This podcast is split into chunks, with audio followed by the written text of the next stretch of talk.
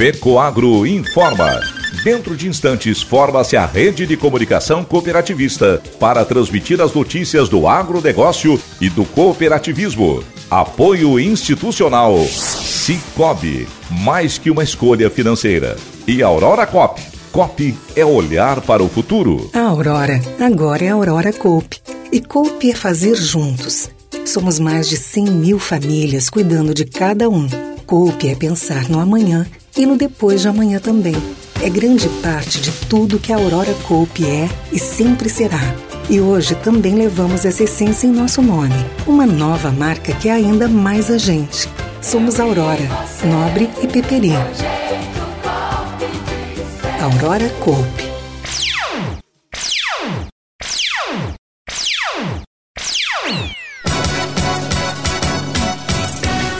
Políticos, entidades empresariais vão pedir definição do Ministério da Agricultura sobre situação dos fiscais agropecuários. Cooperville de Videira distribuiu 12 milhões de reais em 2023. Essas e outras notícias logo após a nossa mensagem cooperativista.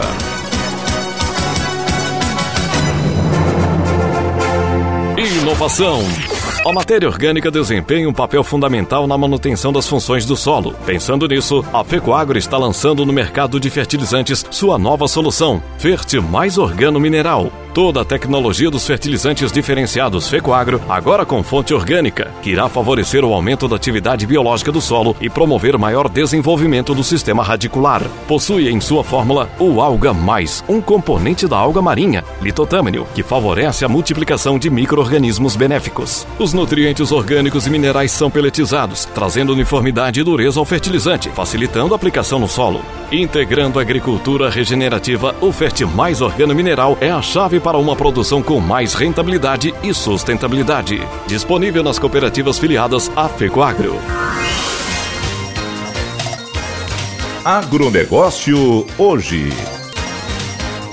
Alô, amigos, eu sou Renê Roberto. Hoje é segunda-feira edição de 26 de fevereiro de 2024. E essas são as notícias. A cooperativa Cooper Campos registrou recorde de faturamento em 2023, com valor bruto de 4 bilhões e meio de reais. Em relação ao ano de 2022, a cooperativa teve um crescimento no faturamento de 2,6%. No entanto, o resultado ficou abaixo da meta estipulada no início do ano pela diretoria e era de 4,6 bilhões de reais. Alguns dos fatores para a receita menor foram a desvalorização de sementes e insumos, que mesmo com maior venda, tiveram faturamento abaixo da meta. Setor de aves foi o que mais obteve incremento de receitas, com 9,25% a mais do que em 2022. Cereais registrou aumento no faturamento de 7,6%, lojas 6,5%, suínos 6%. Setor de supermercados teve um crescimento de 5,6% em relação ao ano anterior. De acordo com o diretor-presidente da Cooper Campus, Luiz Carlos Quioca, o ano de 2023 foi desafiador para todos os envolvidos no agronegócio. A cooperativa Cooper Campus tem se destacado pela solidez em seus negócios. Em um ano com tantos desafios, com o mercado oscilando e preços mais baixos de todos os produtos que trabalhamos, como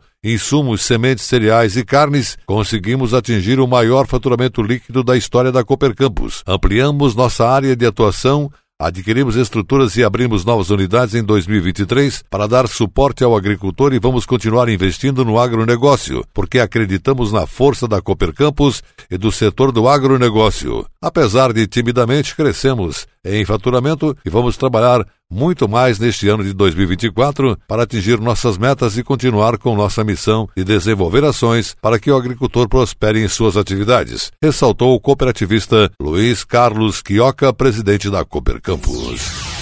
Cooperativa Agropecuária Viderense Cooperville distribuiu 12 milhões de reais de sobras do exercício 2023, apesar de ter reduzido seu faturamento no ano devido à redução dos preços dos insumos e dos grãos. Números foram apresentados aos seus associados na Assembleia Geral Ordinária, que contou com a participação dos associados, líderes, membros da direção e gerentes da cooperativa. A Assembleia Geral Ordinária foi conduzida pelo presidente Luiz Vicente Suzin. Foram apresentadas as demonstrações econômicas da cooperativa, a apresentação do balanço patrimonial referente ao ano de 2023, que foi aprovada por unanimidade pelos sócios presentes. Também foi apresentada a prestação de contas do exercício, com demonstração das ações sociais e eventos promovidos pela Cooperville durante o ano, bem como os que já estão planejados para acontecer agora em 2024. Na Assembleia foi realizada a eleição e posse do Conselho Fiscal e a apresentação dos investimentos concluídos e em processo de conclusão realizados pela cooperativa Cooperville. O faturamento total da Cooperville bateu as metas estabelecidas, porém o resultado foi abaixo do planejado. O faturamento foi de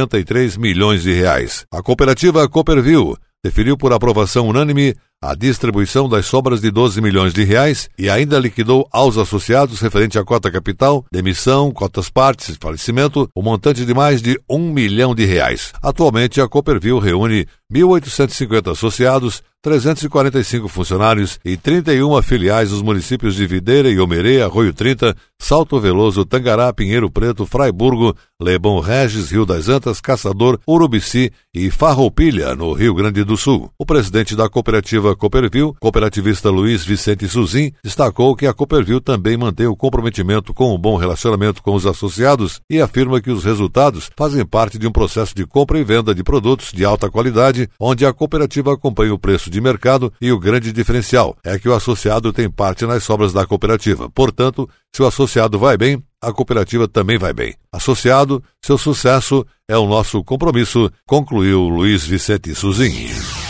A empresa indiana de tratores Mahindra anunciou um investimento de 55 milhões de reais em uma nova fábrica no município de Araricá, no Rio Grande do Sul. Atualmente instalada no município de Dois Irmãos, também no Rio Grande do Sul, a montadora completa em outubro oito anos de presença no país. A nova unidade da empresa, com área total de 93 mil metros quadrados, vai permitir triplicar a produção no estado. Produção passará dos atuais 2.600 para 8 mil tratores por ano. A expectativa é que a nova fábrica gere até 500 empregos diretos e indiretos na região, além de contribuir para o desenvolvimento da economia local. O projeto da Mahindra foi aprovado pelo Fundo Operação Empresa do Estado do Rio Grande do Sul, Fundopem, que considerará incentivos fiscais à empresa. O CEO e presidente da Mahindra Américas, Viren Popoli, ressaltou a felicidade pela empresa finalmente possuir seu local próprio no Rio Grande do Sul. Destacou: Operamos em uma centena de países e queríamos estar no Brasil há muito tempo. Agora estamos aqui e esperamos ficar indefinidamente, disse ele. A Mahindra prevê concluir sua nova fábrica até o final de 2024 e iniciar suas operações no primeiro trimestre de 2025. A empresa indiana também prevê investir 100 milhões de reais no Rio Grande do Sul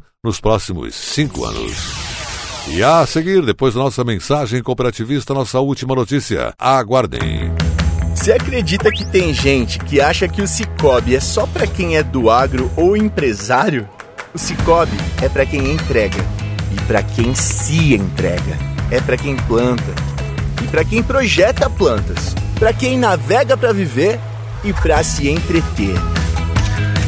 O Cicobi é para quem quer uma instituição financeira mais próxima, porque o Cicobi é para todos. Cicobi, mais que uma escolha financeira. Agronegócio hoje.